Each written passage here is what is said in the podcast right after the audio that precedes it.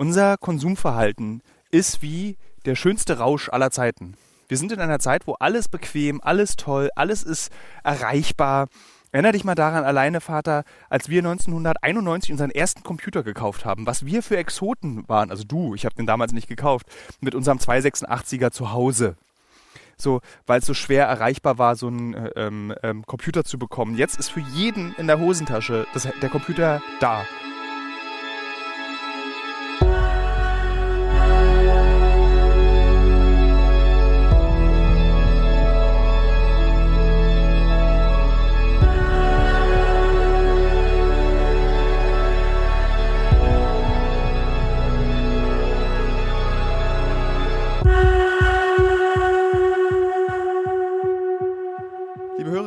Liebe Hörer, herzlich willkommen zu einer neuen Ausgabe des Alles muss raus Podcast.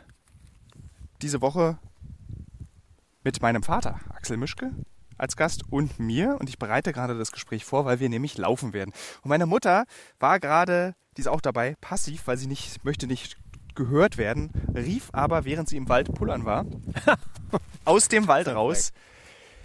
Ihr könnt ja über Freiheit reden weil mein Vater natürlich immer Angst hat, worüber reden wir heute eigentlich, was ist das Thema. Ähm, und zwar begründete sie das, warum wir über Freiheit reden sollten. Natürlich, weil heute der 3. Oktober ist, der Feiertag, den der Westen sich erschaffen hat, wie mein Vater sagen würde. Und weil wir an einem Ort sind, den meine Familie zu Ostzeiten als Freiheit empfunden haben und aber auch zu Westzeiten. Wir sind in Schloss Wiepersdorf. Die Hör, äh, die Hörerinnen und Hörer dieses Podcasts, die mein Buch gelesen haben, alles muss raus, so wie dieser Podcast heißt, wissen, wie wichtig und wie besonders dieser Ort für meine Familie ist. Ich habe darüber geschrieben. Und äh, wir haben uns eben entschieden, als Mutter-Vater-Sohn-Kombination, mein Bruder ist in Berlin geblieben, äh, einen Spaziergang zu machen am heutigen Tag. Und ich habe gesagt, ach, das ist ein guter Anlass, ich habe noch keinen Podcast, nehme ich das Podcast-Set mit und wir spazieren. Und da die Hörerinnen und Hörer das so mochten, wie wir beide in Grönland auf der Scholle standen, dachte ich, machen wir das nochmal während des Laufens durch den Wald. Hallo Fatih. Hallo, Thilo. Meine Mutti läuft so schön vor gerade. ähm, ja, ich finde, dass wir den 3. Oktober, also ich werde später in diesem Podcast, hoffentlich klappt es, ich verspreche es jetzt mal, weiß aber nicht, ob es funktioniert, mit Düsen noch sprechen.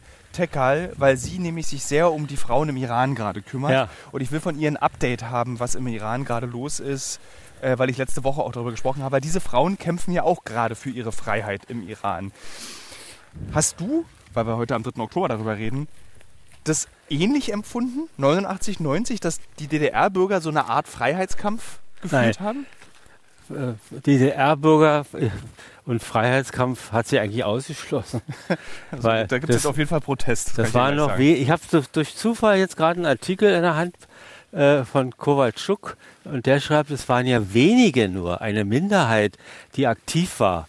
Also das waren ja die Pfarrer, die Rechtsanwälte, Studenten waren eigentlich ganz wenige nur bei. Also die Bürgerrechtsbewegung war ja sehr ausgesucht. Und es war ja, war ja nicht die Mehrheit des, der, DDR-Bevölkerung. Also sie waren zwar innerlich, haben sie oft äh, gemurrt und auch mal in, im Kreise der Freunde sich darüber geäußert, aber im Wesentlichen ging es erst richtig los, als zu viele Leute dann über die Botschaften äh, die DDR verlassen wollten. Da merkte man, dass es dann langsam zu einer Massenbewegung werden könnte. Und was ich mich gerade frage, ist dieser, also machen wir mal ganz grundsätzlich. Wie definierst du als Kulturwissenschaftler, Dippel, ähm, liebe Hörerinnen und Hörer, mein Vater hat mit der Hand abgewunken, ich sollte das doch nicht sagen. Also, als du als Dippel-Kulturwissenschaftler, ähm, wie definierst du eigentlich diesen Freiheitsbegriff? Weil ich jetzt gerade auch in der Ukraine war und ständig in irgendwelchen Moderationen und Texten, die ich geschrieben habe, von der sogenannten Freiheit gesprochen haben, die diese Menschen in der Ukraine verteidigen. Aber ich wusste eigentlich gar nicht, was ich damit meine. Also, was gibt es eine Definition des Freiheitsbegriffs, den der für die iranischen Frauen, für die Männer und Frauen in der Ukraine und für die DDR-Bürger gilt? Nein, der wird immer unterschiedlich sein. Zum Beispiel, wir machen jetzt ganz einfach, machen wir es mit Hegel. Freiheit ist ganz die einfach. Einsicht in die Notwendigkeit. Einsicht in die Notwendigkeit heißt ja für alle etwas anderes. Nicht? Und damit definieren wir erstmal überhaupt diesen Begriff. Nicht? Einsicht in die Notwendigkeit. Also Notwendigkeit zum Beispiel für die Freiheit einzusetzen oder bezieht sich die Notwendigkeit, dass man äh, sagen wir mal, auf bestimmte Dinge nicht verzichten kann, aber erstmal eine Weile wartet. Oder, oder, oder. Also da ist mir das schon sehr schwierig. Wenn man den Freiheitsbegriff, äh, sagen wir mal, jetzt versucht zu analysieren. Äh, mal, ja. mal ein Beispiel jetzt. Wir laufen hier gerade auf einem kleinen Weg vor zur Zeus-Statue in diesem Park in Schloss Wiepersdorf. Ein Weg, der für meine Familie eben auch wichtig ist. Mein Bruder hat hier den Hochzeitsantrag für seine damalige noch Freundin, meine Schwägerin, jetzt Frau gemacht. Ähm, wir waren hier spazieren, haben uns Geschichten erzählt. Ich habe Mutter gesagt, glaube ich, hier, dass ich, mein, dass ich mein Studium abbrechen werde, keine Lust mehr habe. Also man hat diesen Weg, ist man immer gegangen. Jetzt ist hier so ein Schild, Vater. Also so ein Durchgangsverbotenschild. Und wir gehen trotzdem einfach weiter. Ist das das, was Hegel beschreibt? Die Notwendigkeit, weiter zu laufen, macht uns, gibt uns die Freiheit. Gibt uns die Freiheit, ja. Und wir entscheiden, dass wir sagen, wir akzeptieren das Schild nicht, sondern gehen weiter. Wir erkennen aber andererseits auch, dass es scheinbar keine unmittelbare Gefahr gibt. Wir haben keinen Erdsturz, wir haben kein Loch oder sonst was. So, meine Mutter unterbricht uns und zeigt auf einen riesigen Steinpilz. Das ist ja ein riesiger Steinpilz. Ja, da musst du näher ran, Mutter, an mein Mikro. Die ganze Wiese ist hier voll. Überall Steinpilz. Aber hier war schon Eichhörnchen dran. Das sieht ja aus wie ein Löwe, der dran war. So können wir aber kein Gespräch führen. Das macht die Hörerinnen und Hörer durcheinander, wenn wir jetzt hier zwei Gespräche gleichzeitig führen. Ich hab's dir angeboten, dass du mitmachst, Mutter. Ja, sie bückt sich und holt Pilze. Ähm, aber wenn dieser Freiheitsbegriff so einfach zu definieren Ja, so ist, einfach ist er ja nicht. aber es, es, es erscheint total Ja, nachvollziehbar, dass Ja. genau diese Hinder, das Überwinden eines Hindernisses Ja. ohne Risiko für Leib und Leben. Aber warum ist, schon manchmal mit hin. Na, immer. Mit, ja, mit Leib und Leben Gefahr. Ne? also äh, im Prinzip, ich meine, niemandem wurde ja garantiert, dass 89, 90 nicht geschossen wird. Im Iran sehen wir jetzt gerade, heute Nacht wurde in der Universität geschossen und auf die StudentInnen geschossen in dieser Universität, ähm, und um diese Revolution zu unterbinden. Wir sehen eben, dass es gefährlich sein kann. Warum ist dieser diffuse Begriff aber so wirksam für Menschen? Das frage ich mich immer. Warum? Weil jedem Menschen, dem du das Wort Freiheit sagst, da passiert was, dann grubbelt's, Ja, ja, es bewegt was. Ähm, Werden die Augen so? nass. ja, werden die Augen nass. Warum ist das so?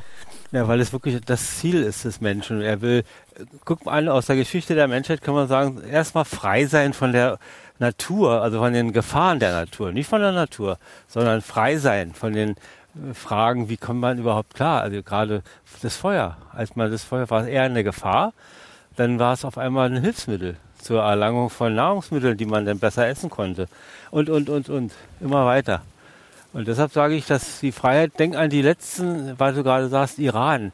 Wir sind alle so solidarisch jetzt mit diesen Frauen dort und sagen, es muss jetzt funktionieren, aber wird es funktionieren? Haben die nicht viel mehr Macht? Eine Riesenarmee, äh, Unterdrückungsmechanismen, die man sich ja nicht vorstellen kann. Also wird es doch wahrscheinlich in Blut, im Blut erstickt, diese re versuchte Revolution. Aber würde das für dich bedeuten, dass du es erst gar nicht versuchen würdest? Nein, nein, das, das muss man versuchen. Denk an unsere Aufstände, die wir hatten in der DDR 1953, in Ungarn 56, in Prag 68 und da kam es von innen raus.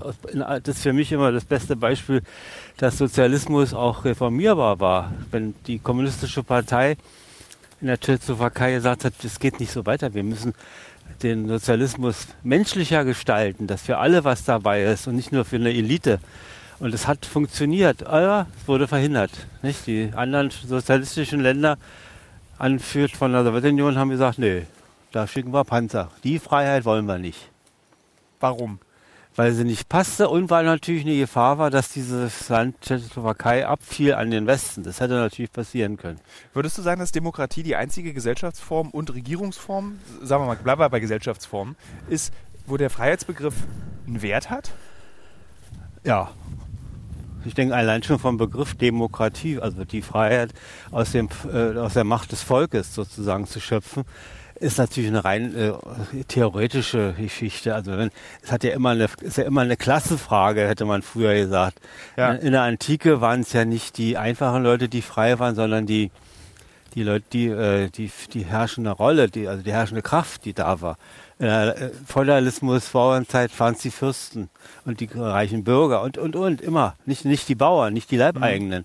Also es ist immer relativ, wer die Freiheit auch nutzen kann. Das ist, das ist der, eigentlich der faszinierende Gedanke, dass selbst in der Demokratie, die, also in unserer Demokratie, in der wir jetzt leben, im 21. Jahrhundert, ist die Freiheit doch für die gültig, die Kapital besitzen. Und, naja, und Zugriff haben zu allen Möglichkeiten, so viel Geld zur Verfügung haben, Ja. dass sie teilhaben können an allen kulturellen und wirtschaftlichen äh, Ereignissen. So meine ich auch. Ne? Was ist für dich, wenn du jetzt auf dein 170-jähriges Leben zurückblickst? Das ist immer darauf ein. Das ist immer der gleiche Witz. Auch. Ja. Diesmal ist auch Mutter dabei, die sich umdreht.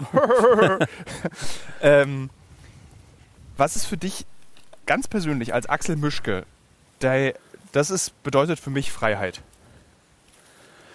Das hast du, glaube ich, schon mal vor fast einem Jahr oder anderthalb Jahren auch schon gefragt. Die Frage, Freiheit heißt immer, ob man durchatmen kann. Oder ob man nicht sozusagen körperlich spürt, dass die Barrieren so groß sind, die einem gestellt sind oder in den Weg gelegt werden.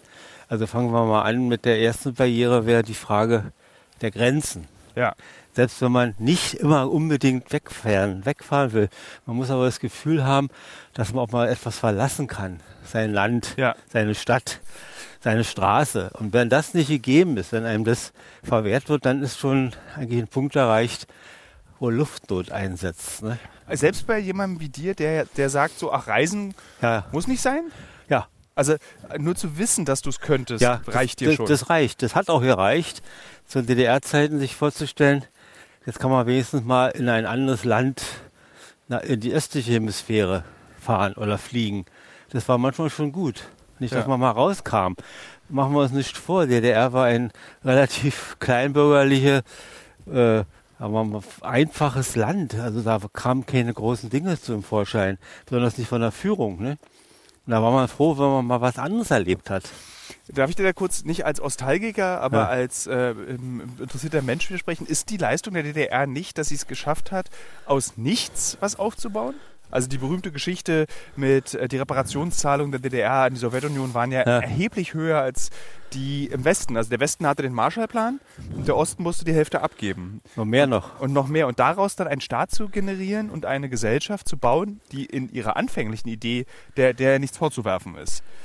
Ähm, naja, du gut, das, äh, da haben wir nun schon. das sage ich jetzt nicht als Ostal- Nostalgiker, sondern wirklich als jemand, der dich. Ich glaube, ich muss hier einfach mal auch ein bisschen eine Illusion von vielen wegnehmen. Diese beiden deutschen Staaten wurden gegründet im Verlauf des oder am Ende des Zweiten Weltkrieges von den Siegermächten. Da hat man sich in Jalta und Potsdam hingesetzt bei den großen Konferenzen, hat eine Karte genommen, hat gesagt, so wie teilen wir uns das auf? Wir sind die Sieger und was daraus wird, werden wir sehen. Und dann hat man bei der Elbe einen Strich gemacht, hat man bei der Oder gesagt, na gut, da ist dann die neue deutsche Grenze. Den Rest, was danach kommt, bekommt Polen. Den Rest danach, nach, nach, kommt sozusagen, kommt, geht an die Sowjetunion, was man heute äh, fälschlicherweise immer noch Ostpreußen nennt. Also ist Deutschland ja nicht nur zweifach geteilt, sondern vierfach, wenn man so will. Westpreußen, Ostpreußen, ging an die anderen Siegermächte und Opfermächte, wenn ich wenn man so nennen möchte. Ja. Und dadurch, und dann kam die Zeit, wo man gesagt hat, so, was machen wir nun mit unserem Land hier? Die Alliierten sagten, na, wir können ja nicht immer hier auf die aufpassen, die müssen wir auch mal frei machen. Bisschen. Dann wurde die Bundesrepublik gegründet und dann kam wohl die DDR gegründet. Sozusagen als, ja, als etwas toleranter geführte Sowjetrepublik. Wie habe ich mir das vorzustellen? War das dann so? War dann auf irgendwie Stalin hat dann so eine Liste an Bewerbern für den ersten Präsidenten der Bundesrepublik, Wilhelm Pieck? Den Äh, ersten Präsidenten der DDR. Also, guck mal, du äh, der darfst- DDR, äh, Du, du darfst nicht vergessen, die ganzen Immigranten in der Sowjetunion wurden darauf vorbereitet, ja, ich will nicht sagen ausgebildet, einen Staat zu führen. Nicht? Also man war sich klar, dieses Staat, dieses Gebilde, diese, dieses Gebiet wird von Sowjetunion geführt.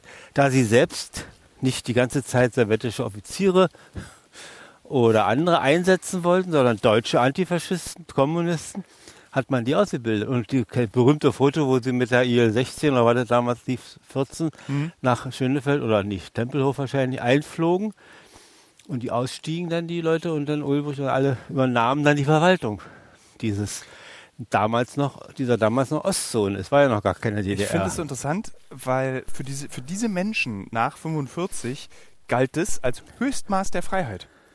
Also es sind ja Menschen, die äh, zum, also die, die, DDR und die BRD eben nach 45 gestaltet haben. In der BRD weniger als in der DDR. Ähm, sind es ja Menschen, die davon geträumt haben, schon vor ja.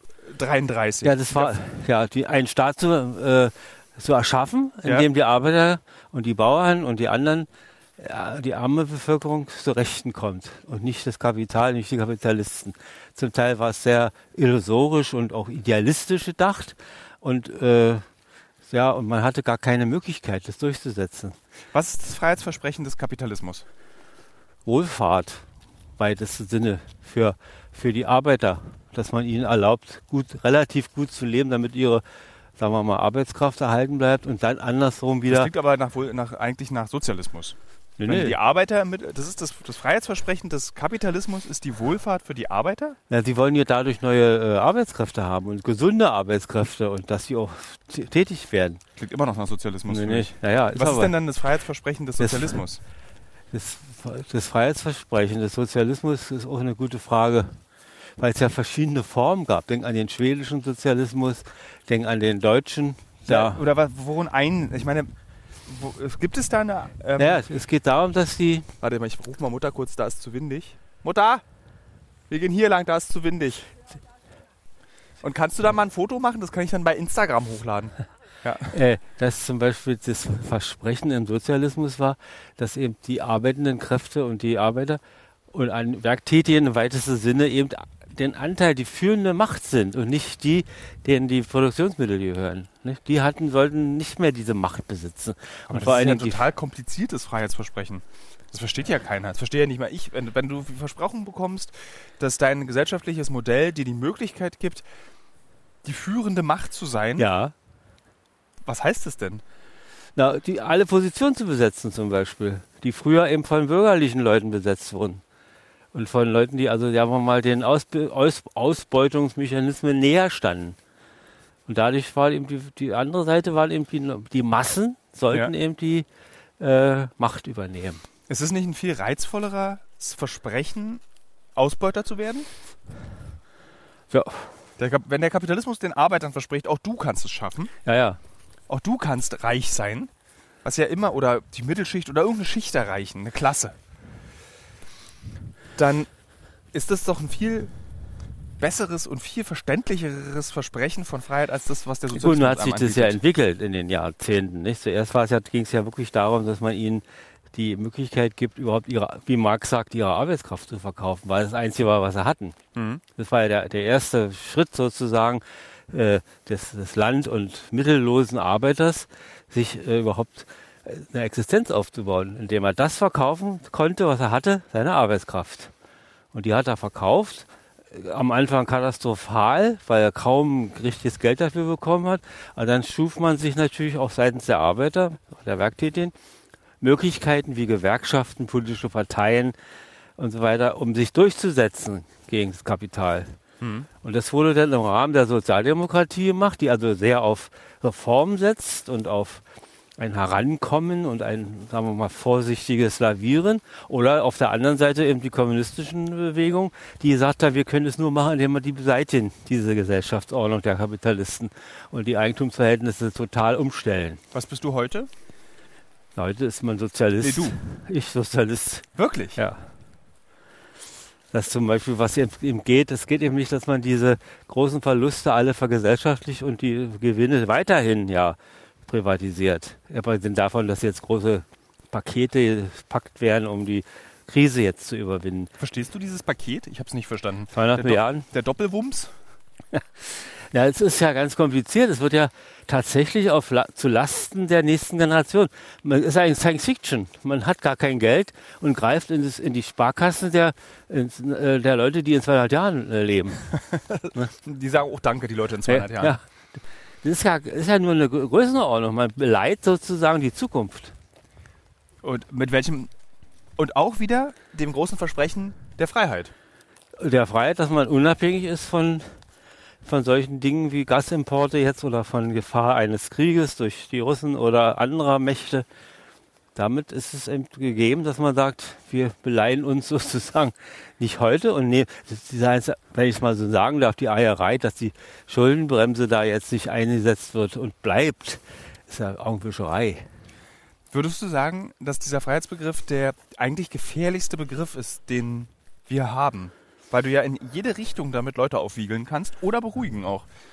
Du kannst ja Leute auch stumm stellen damit. Wir machen das jetzt, äh, damit ihr eure Freiheit behält. Ja, zu- wir, wir, ja. wir nehmen 200 Milliarden Schulden auf, damit wir frei bleiben. Ja, Es ist ja auch ein, eine Beruhigungstablette eigentlich, natürlich. Wort. Na klar.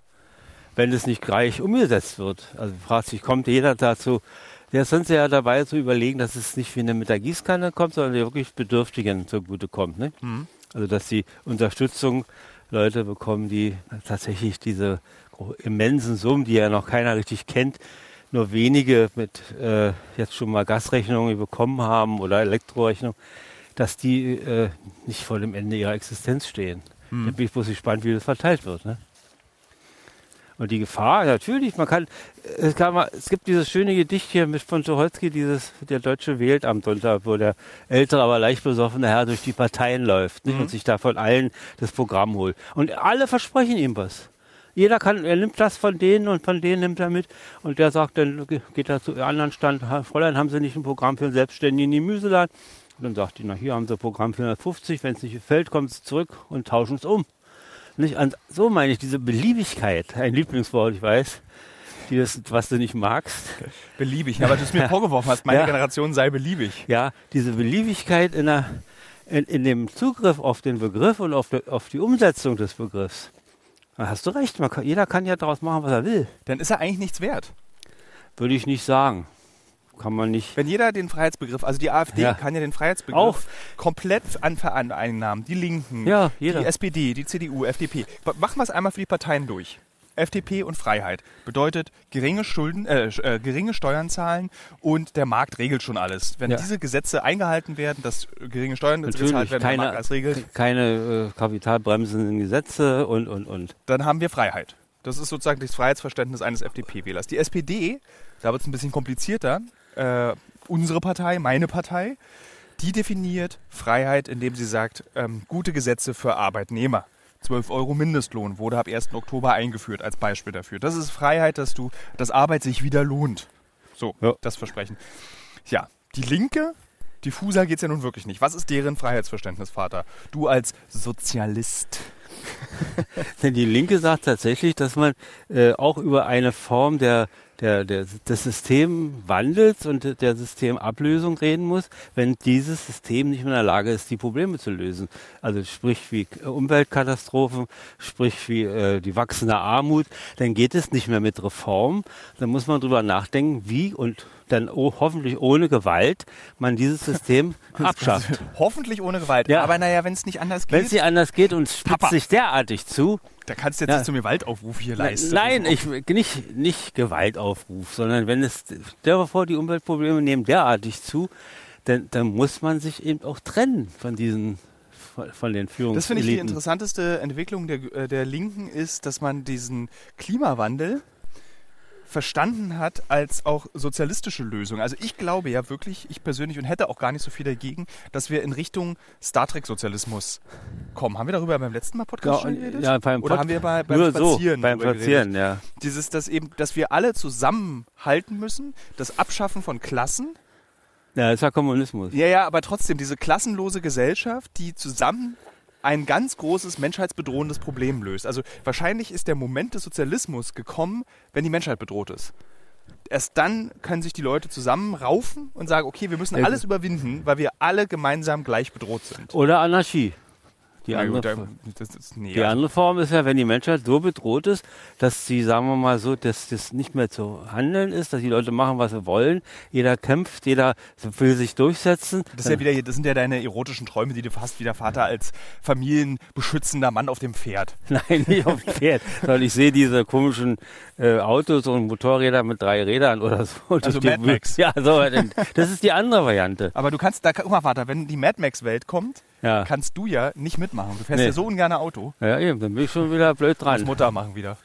Oder diese Welt, wo alles im Wasser sich abspielt. Also ich habe das Gefühl, das könnte fast ja ein Format sein, was wir gerade machen, Spaziergang mit Vater. Äh, Du redest ja heute noch schöner, als du sonst redest, Vater. Oder Mutter? Aber du kennst es ja wahrscheinlich alles. Gut, wir, wo Äh, wir war- waren stehen geblieben bei diesem Freiheitsbegriff und dass die der, Linken, der, der Star Trek.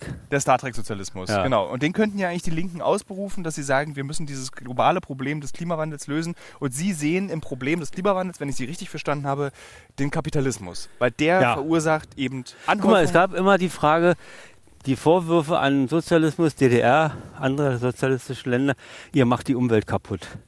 Ja, aber ich finde, ja, haben sie. Aber sie haben sie aus Armut kaputt gemacht, weil sie gar keine Mittel hatten, sagen wir mal, die Industrie so zu entwickeln, dass man dort vernünftig hätte arbeiten können. Denk an die Anlagen in Leuna und Buna und wo die alle waren. In Halle das ist ein sehr interessanter ja, Gedanke. Da wurde, da wurde es produziert, es wurde tatsächlich was gemacht, es gab etwas, aber die, alles tropfte, alles dampfte, alles ging in die Umwelt, keine Filter und nichts. Ja, weil man gar kein Geld hatte, denke ich, das ordentlich zu machen. Der Kapitalismus hat das Geld, könnte alles schützen, könnte alles sicher machen. Würde man heute sagen, es geht immer auf die Preise denn, nicht? Aber gut, es gibt da kaum tropfende Anlagen und chem- chemische Das ist wirklich ein sehr interessanter Gedanke, weil einer der beliebtesten Vorwürfe der DDR war ja, es roch immer nach Zweitakter und Kamin, äh, Ja. hier nach Ofen und nach Holz und eure Industrie, alles grau, es zog rüber nach Berlin, äh, nach Westberlin, der Dreck. Aber es ist ja jetzt nicht so, dass der Kapitalismus zu einer besseren Welt geführt hat. Nein. Und der große Kernvorwurf ist ja, es ist interessant, habe ich nie so gesehen. Also könnte man den Vorwurf zurückgeben. den Vorwurf zurückgeben, ja. Weil die Profitmaximierung ist ja genauso äh, unmoralisch und, und, und führt zu einer Überproduktion, zu einem Auslasten, zu einem Überauslasten der Ressourcen und äh, ein, ein Hexentanz eigentlich. Wer braucht man das alles? Kein Mensch braucht das, was produziert wird in der Menge. Ist die Frage, wer bestimmt, wann was gebraucht wird und was nicht. Ja, Klinge ich wie, jetzt klinge ich wie ein FDPler. Ja, das stimmt, aber wer, äh, wer entscheidet denn? Gut, es gibt keine Regulation, nicht? Es gibt kein Ministerium für Warenwirtschaft oder so, die jetzt sagen, also der Betrieb macht so und so im Sozialismus so, Mhm. nicht? Da hat man gesagt, die machen das, die machen das. Und da wurde dann auf einmal gesagt, dass eben die großen Betriebe müssen eben auch Kinderwagen herstellen oder Kochtöpfe, die ansonsten Rohre hergestellt haben, damit man die Konsumgüterproduktion im Griff hat, die immer hinten an war, nicht? Und ja, wer, wer bestimmt es? Äh, A, die Vernunft müsste es bestimmen. Hm, schwierige Frage.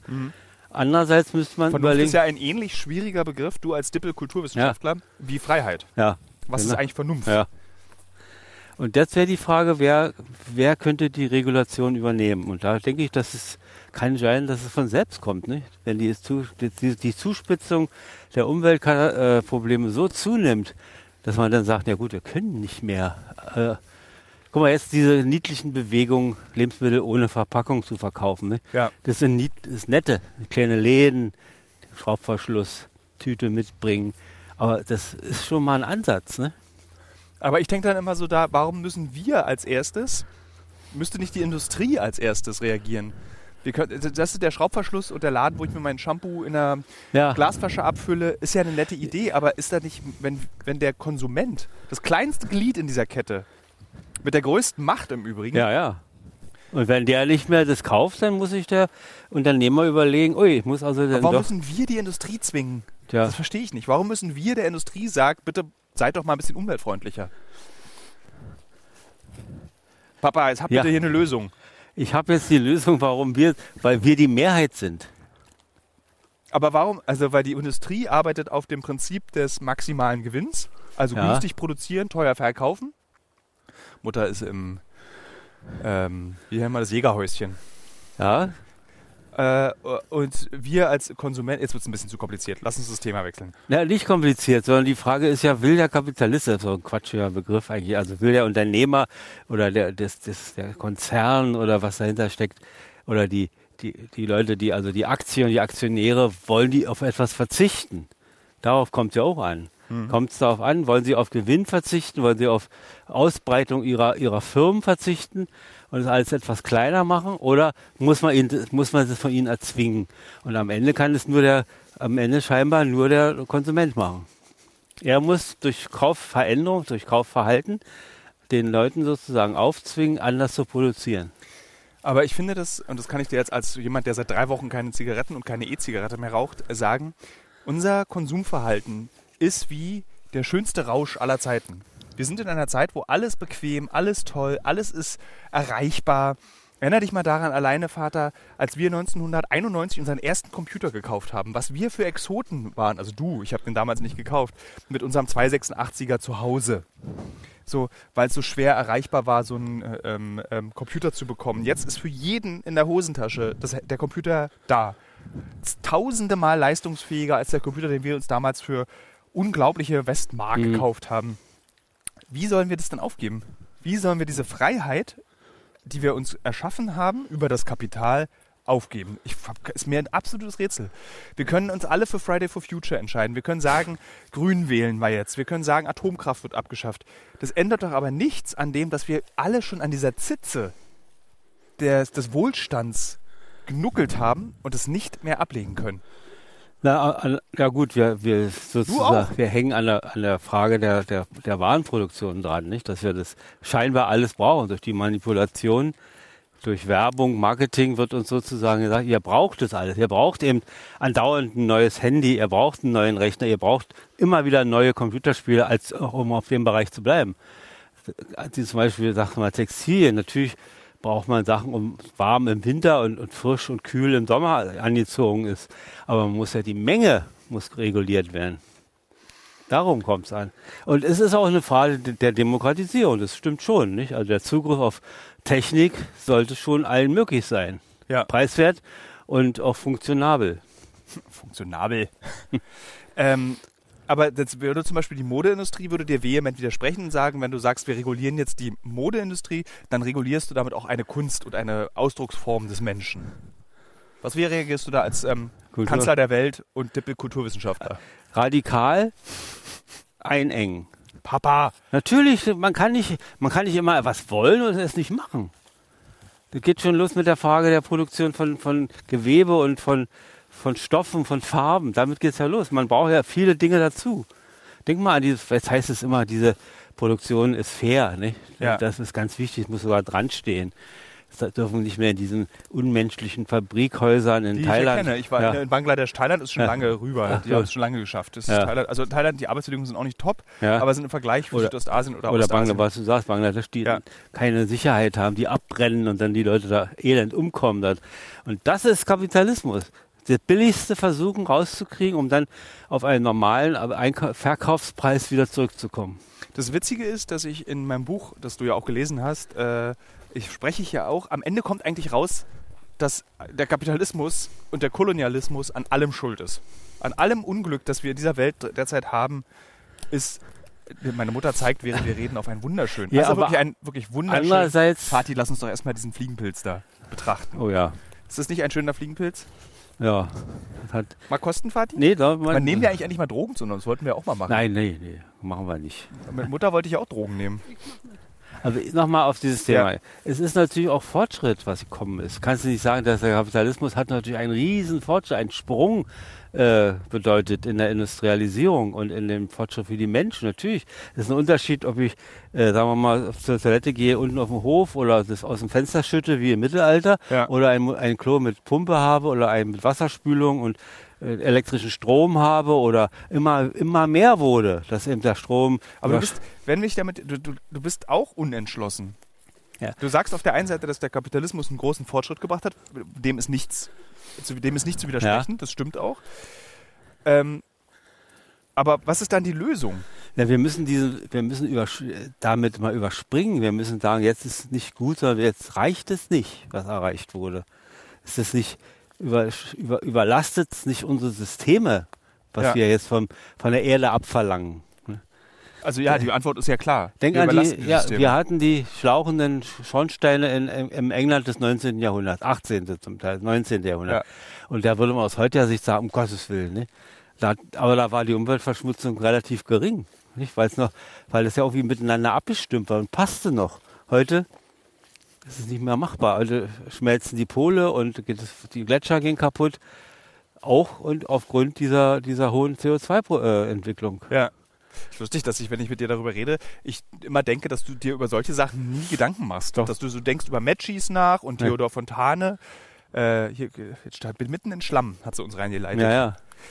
Äh, ähm, Ich habe dich ja vorhin gefragt, ob du, wie du für dich den Freiheitsbegriff definierst. Dann hast du darauf geantwortet. Ja. Bist du frei? Ja, das ist wirklich relativ. Natürlich ist man in den, in den ganz äußeren und, und wichtigsten Positionen frei. Nicht? Man ist aber nicht frei, dass man nicht krank wird. Man ist nicht frei, äh, dass man beeinflusst wird von bestimmten Dingen oder dass man Mängel erleidet oder Gefahren erlebt, wie jetzt mit diesem, der Möglichkeit eines europäischen Krieges und so weiter. Damit ist man nicht mehr frei. Nicht? Aber im Großen und Ganzen ist sich in seiner Person zu entfalten, denke ich schon, dass man da doch schon frei ist. Ja, ich würde das auch bei dir sagen, dass du, also, unter die, also dieser kleine Radius des Ichs, Ja, da bist du frei. ja. Und wenn du aber eine Spule größer wirst, wird es schon unfreier. Würdest du sagen, dass man den Freiheitsbegriff einfach hinsichtlich der, was, wer ihn, was ihn betrifft, verändern sollte? Also handle so, dass du frei sein kannst fast- und ja, nicht die Freiheit des anderen damit beeinflusst. Ja, das ist ja fast Kant, ne? Handle so ist ja kategorische Imperativ. Das ist ja die berühmte Formulierung, handle so, dass du sozusagen auch immer ein Vorbild bist und du dir keine Gedanken machen musst, ob das schlecht war, wie du gehandelt hast. Nicht? Das ist ja Kant äh, grob formuliert. Ja. Ne? Na, aber vielleicht hat er recht an der Natürlich, Stelle. warum? Der alte Antisemit. Naja, also mag, ja, mag. Handle Ja, so, ja. aber Juden dürfen äh, schlecht behandelt Ja, das, werden. hat ja, das war ja immer bei, Ein bei, Zeichen der Zeit, ich bei weiß. Fritz war das ja Friedrich II. Äh, jeder soll nach seiner Fassung selig werden. Und den jüdischen Bevölkerungsteilen hat er kaum Rechte zugesprochen. Ne? Ja. Die mussten weiterhin in äh, abgeschirmten Gebieten wohnen, die wurden, mussten Meldepflicht, will ich jetzt nicht nennen, aber sie hatten keine großen Rechte. Ne? Ich habe letzte Woche für den Auswanderer-Podcast, die letzte Folge im Übrigen, liebe Hörerinnen und Hörer, eine Jüdin, die nach Israel ausgewandert ist, aus Deutschland, interviewt. Und sie hat diesen wirklich für mich sehr beeindruckenden Satz gesagt. Sie ist nach Israel gezogen, weil sie weiß, wenn die Kacke wieder am Dampfen ist, hier bin ich sicher. Und in Deutschland habe ich mich nicht mehr sicher gefühlt. Also Mhm. sie ist einfach mit Mitte 30 nach Israel, Anfang 30 nach Israel ausgewandert und äh, tatsächlich hat sie dann auch, ähm, äh, ist, wie sagt man, konvertiert Ja, zweimal, einmal ins moderne Judentum und einmal ins orthodoxe Judentum. Allerdings, wie sie sagt, nicht mit Perücke und Rock, sondern schon mit Jeans, aber eben äh, Ja. trotzdem sich an alle Feste halten. Also wir sehen selbst in der freiesten Freiheit, in der schönsten Demokratie Europa, das große Vorbild für alles auf dieser Welt, gibt es Menschen, die sich nicht frei fühlen. Wie zum Mhm. Beispiel die ähm, äh, Frau jüdischen Glaubens, mit der ich gesprochen habe. aber ist sie nicht dort auch ganz in großer Gefahr durch diesen hohen Antisemitismus Der Nachbarländer. der Nachbarländer? Ja, aber sie fühlt sich sicher. Das ist ja das, was Ja, also sozusagen ja. die, ihr Freiheitsbegriff, ihr, ihre, ihre Blase, in der sie sich bewegt, ja. da fühlt sie sich sicher. Sie meinen, dass dieses Abschirmsystem der Raketenabwehr und so ja, weiter ich alles denke schon. und ihre Soldaten aufpassen? Und es gibt ihr eben Ja. dieses Freiheitsgefühl. Also schöne Pilze. Mhm. Wirklich, also der, der, es ist ein Top-Pilzwetter Ja. neben Ja. Äh, komplizierten Gesprächen. das sind Maronen, ne? Ja. Hier sind ganz viele Kiefern. Also ich würde sagen, hier finden wir auch eine krause Glucke. Jetzt pass nicht jeden Pilz an, Mutti. Wenn der sich totlag. Äh, doch, ich esse sehr gerne Pilze. Ich habe gerade vorgestern Blutreizker gegessen. Der schmeckt, der müsste hier auch wachsen. Wenn wir einen sehen, sage ich Bescheid. Ähm, also wir, wir machen ja heute einen ganz großen Abriss, äh, aber das ist ja auch ein Feiertag, ne? Der Ja. hat di- dir ja die Freiheit gegeben. Und, und das Schöne ist ja, ähm, dieses, äh, dieser große Abriss, den wir da jetzt machen, was lernst, also lernst du eigentlich jedes Mal deine Freiheit neu schätzen und neu kennen? Und ich glaube auch, jetzt kommt die Frage, ähm, die Wende selber war ja gar kein dann für dich ein Freiheitsbereicherung, wenn es zum Beispiel, wenn du sagst, meine Freiheit betrifft nur mich als Einzelperson. Das ist da, wo ich sagen kann, hier bin ich frei. Weil die Geschehnisse und Geschicke eine Stufe drüber rauben dir immer die Freiheit. Egal wie frei das Land ist, in dem du lebst. Gut, daran denkt man in dem Moment nicht. Es springt ja eine neue Qualität um. Ich bin beeindruckt, dass du die Frage verstanden hast. Ich habe es Ja. selbst nicht verstanden, aber bitte antworte. Die, die Frage ist, äh, kommt man aus einer alten Qualität in eine neue äh, oder in eine Quantität? Ja, man kann ja, man kann ja durch den Gewinn der Freiheit, den man dann hat, also ob man jetzt eine Grenze hat oder keine, ist ja schon ein Riesenunterschied. Ja. Nicht? Oder ob man der, der Gefahr äh, unterliegt, äh, an der Grenze erschossen, verletzt zu werden, wenn man einfach nur rübergehen will. Und nichts anderes, nichts, nichts hat zu Schulden kommen lassen, sondern einfach, wo es wechseln will. Dann ist es doch toll, wenn man das dann kann. Und das ist schon ein, ein Zugewinn. Ähm, wir waren ja jetzt, lass uns abschließen oder langsam, nicht lang, noch, noch nicht zum Ende kommen, aber lang, langsam zum Ende kommen. Wir waren Ja. jetzt gerade in Grönland. Wir haben erstaunlicherweise, als wir beide in Grönland waren, überhaupt nicht darüber geredet, wie wir es in Grönland finden, sondern wir haben, glaube ich, ausschließlich über die Ukraine gesprochen. Jetzt frage ich dich, diese Grönlandreise, diese Freiheit, dorthin zu fahren, finanziell und auch politisch, dass du einfach das machen kannst. Und jetzt du mit 70. Sa sa sagst du nicht, ich muss das mehr machen, ich muss diese Freiheit mehr ja, nutzen? Das hat sich, naja, nicht nur die Freiheit, sondern auch die Möglichkeit. Also ganz praktisch, dass man sagt, das ist ja, äh, weil es mir auch so bestimmte äh, Größenordnung gegeben hat, die ist einfach unvorstellbar. Was man sich sonst auf einer Landkarte anguckt, konnte man jetzt nicht bereisen, das ist einfach viel zu groß. Aber ein Teil dieses Gebiets erleben, Ja. das war schon einzigartig. Das kann jeder sagen, der jetzt irgendwo hinfährt. Aber bei Grönland kam es mir besonders in den Sinn. Ne? Ich frage, wo führt denn Mutter uns hier hin? Wir sind mitten im Wald. Mutter! Was? Was, wo führst du uns hier? Ist, das ist, glaube ich, so, ein, äh, so eine Läufe von so Wildschweinen. Das, da- vorne ist auch da, wo die sich so auswühlen. Das ist, glaube ich, kein offizieller Wanderweg. Wir kommen weit. Mach mal noch mal ein Foto, damit ich das hochladen kann und die Leute sehen können, wo wir gerade sind. Wo, wo willst du als nächstes hin? Also hattest du mich schon gefragt. Ich Ne? will trotzdem noch mal wissen. Also ich will jetzt nicht, dass du Ukraine sagst. Also wo Nee, würdest nee. du wirklich als, als, also du musst ja auf deiner Liste irgendwas haben, Länder, wo du sagen willst, da neben Grönland und Island, das hast du Ja, nach abgehakt. Spitzbergen hatte ich schon das genannt. ist immer das langweilige Zeug. Ja, nicht als Rentnertour damit, sondern auch wieder so mit einer Aufgabe vielleicht verbunden, dass man was. Das so, ist schön, ne? Ja, Dieses das, Reisen, das hast du heute im Auto, als wir hierher gefahren sind, auch erzählt. Dieses, dass man, also es fühlt sich irgendwie anders an, in einem Land zu sein, wenn du auch als Journalist dort bist und eine Aufgabe Ja, hast. ja. Irgendwie fühlt sich das sinnvoller an, als einfach nur nach Grönland zu fahren, um dann da in diesem Café äh, äh, äh, Hühnchen zu essen. ja, nee, nee, das hat schon Sinn, wenn man also auch was Tätiges macht, dass man also nicht nur erlebt, sondern auch was, auch für, für andere was mitnimmt sozusagen. Ja, was würde ich gerne noch sehen? Also was heißt noch sehen? Äh, komischerweise Ägypten, wenn es nicht so Wirklich? furchtbar heiß wäre. Ja, diese Nil-Geschichte, die Pyramiden, das ist ein Wahnsinn, auch wenn alles so furchtbar vermarktet wird und touristisch aufgearbeitet. Das überrascht mich jetzt. Ja. allerdings auf dem Wunsch, der möglich ist. Ja, weiß ich, äh, Sehr gut. wie das geht. Mutter, hast du gehört? Vater will nach Ägypten. Ja. Agatha Christie spielen. Ja, und dann natürlich auch eine Sache, die man ja gar nicht verantworten darf oder machen darf, Antarktis. Antarktis ne? Aber was erwartest du von der Antarktis, außer Eis? ja. Oder es ist diese Vorstellung des Außerweltlichen, dass man, die Antarktis hat ja was wie ein fremder Planet Ja, auf ja. unserem Planeten. ist schon was, ja. das erwartest Und du. die Frage, ob man diese Neumeier-Station besichtigen kann. Aber ich glaube nicht, die lassen da War, war das die DDR? Nee, nee, das war die Bundesdeutsche. Oder ist die Da Bundesdeutsche. kann man bestimmt aber irgendwie auch mal schreiben. Ja. Das ist lustig, wir können das als Anlass nutzen. Äh, liebe Hörerinnen und Hörer, ich will jetzt hier eine kleine Ankündigung tätigen. Ich habe in den letzten Wochen mit einem Reiseveranstalter gesprochen, der gesagt hat, macht doch, also dem ich gefragt habe, könnt ihr mich nicht auf eure Reisen einladen und ich mache dann einen Podcast dort mit euch. Und dann wird es ein geschlossener Podcast. Sprich, es wird jetzt nicht unendlich viele Folgen, sondern es werden über den Verlauf der Reise viele Folgen aufgenommen. Und ich habe gesagt, lieber Fatih, würdest du mit mir so eine Reise machen? Und liebe Hörerinnen und Hörer, würdet ihr euch sowas anhören, wenn mein Vater und ich zum Beispiel 14 Tage lang über den Amazonas schippern? Oder in die Antarktis fahren? Oder nochmal nach Grönland?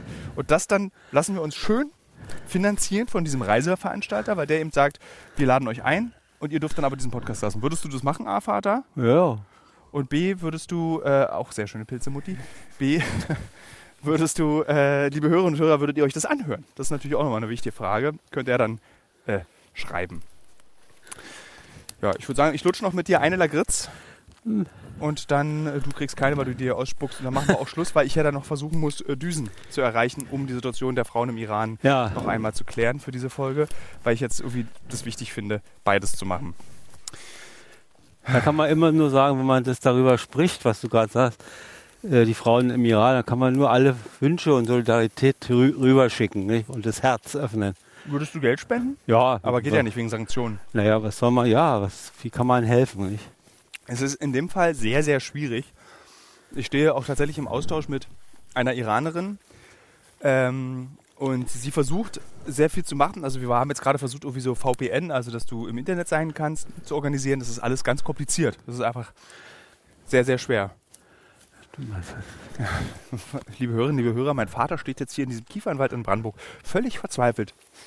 Neben einer Kiefer, wie so eine krause Klucke eigentlich, guckt wütend durch die Gegend und sagt, ja, also, das stimmt alles nicht.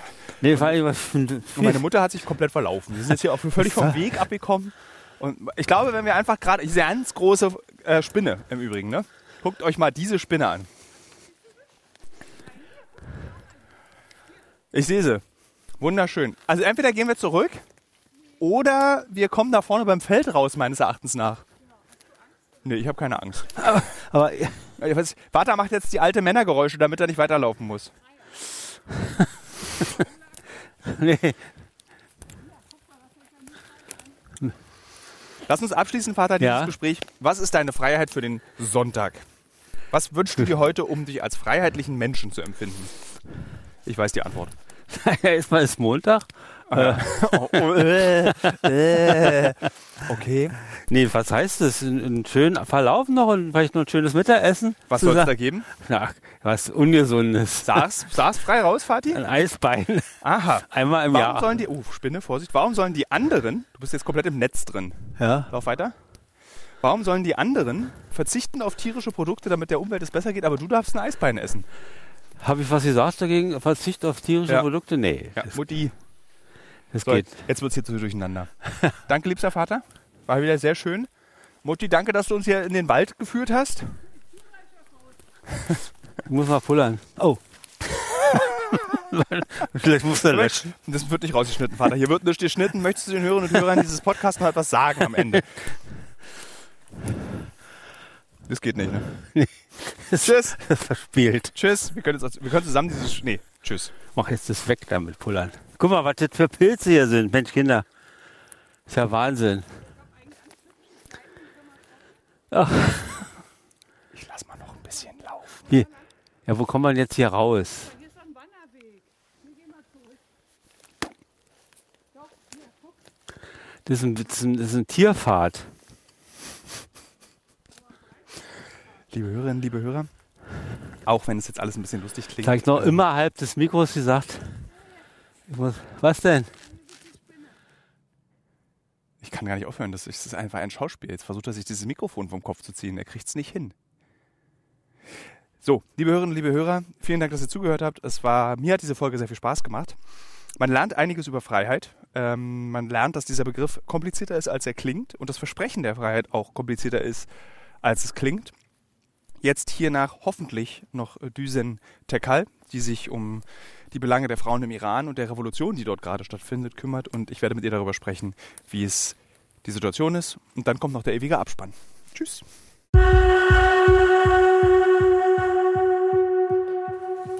Also, ich habe ähm, Dusentekal, Düsentekal nicht erreicht für das Iran-Update.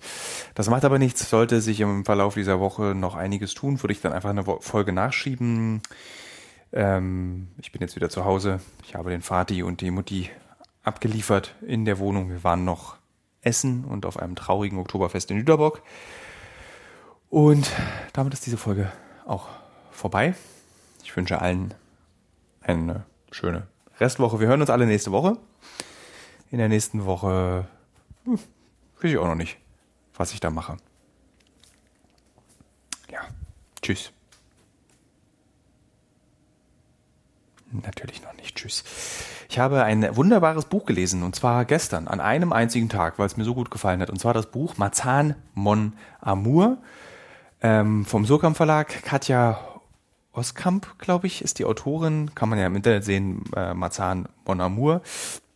Und es hat mich ganz doll berührt. Es ist ein ganz zauberhaftes Buch mit einer wunderschönen Sprache geschrieben, die sehr einfach ist, nicht kompliziert. Ähm, eine klassische Leipziger ähm, Institutssprache. Dort hat diese Autorin auch studiert, schreiben. Und sie hat, glaube ich, vier Bücher geschrieben oder drei Bücher vorher. Und das war ihr erstes erfolgreiches Buch.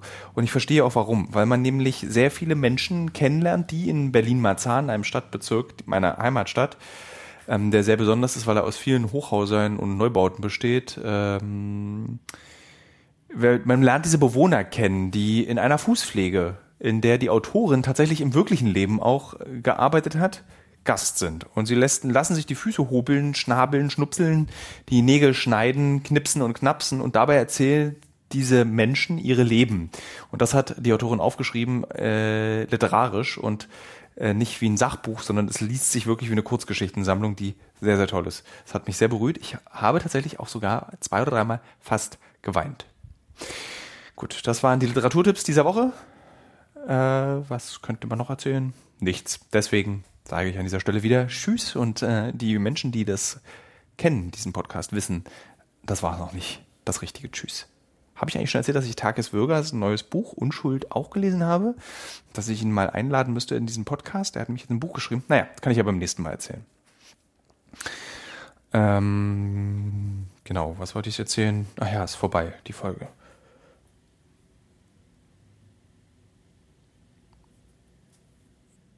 Ja, aber wir müssen den Abspann noch gestalten. Und natürlich auch mein Videospieltipp. Ich habe es nur runtergeladen, noch nicht angefangen auf meinem Steam Deck, die Konsole, die meine Switch ersetzt hat, die für mich als Vielreisenden perfekt ist, weil man PC-Spiele unterwegs spielen kann mit einem riesigen, klobigen Gerät. Und nachdem ich jetzt aufgehört habe, E-Zigarette zu rauchen und das wahrscheinlich sehr oft noch erwähnen werde, auch in diesem Podcast, habe ich jetzt kein beknacktes Gerät, was mich aussehen lässt wie ein Informatiker, der Drucker installiert in Firmen, nämlich eine E-Zigarette, ich habe jetzt das nächste beknackte Gerät, das Steam Deck. Es sieht einfach blöd aus. Die Switch kriegt das gut hin, die sieht gut aus. Aber man kann eben tolle Spiele drauf installieren. Ich habe mir von äh, meinem geschätzten Kollegen Fabian Döhler, habe ich glaube ich schon erzählt, na egal, habe ich mir ähm, Monkey Island, das neue, einen Key schicken lassen und werde es, nachdem ich das Spiel Prey von 2017 durchgespielt habe, was mir sehr, sehr viel Spaß macht, werde ich das neue Monkey Island mal spielen und sagen, wie das ist. Jetzt ist aber wirklich Schluss, deswegen sage ich jetzt Tschüss, sage Nils Kniels, wie er jetzt genannt wird. Nische, Augustin, danke für das Editing dieses Podcasts. Ich sage Marlon und Kaspar, danke für die redaktionelle Nichtbetreuung, weil sie gerade sehr, sehr viel in unserer Firma für andere Sachen zu tun haben. Deswegen liegt das Podcast, ne, stimmt eigentlich nicht. Marlon hört diesen Podcast sich heute an, schreibt den Text und die Überschrift. Kaspar hat aber genug zu tun mit einem Film, der im November auf Pro7 kommen wird. Kaspar muss diesen Film nämlich schneiden. Ähm, ich sage Danke an Ann-Kathrin Wienbrügge und ich sage nicht Danke an HappyPo, die immer noch nicht mich gefragt haben, ob sie Sponsoren dieses Podcasts werden wollen. Tschüss, wir hören uns nächste Woche.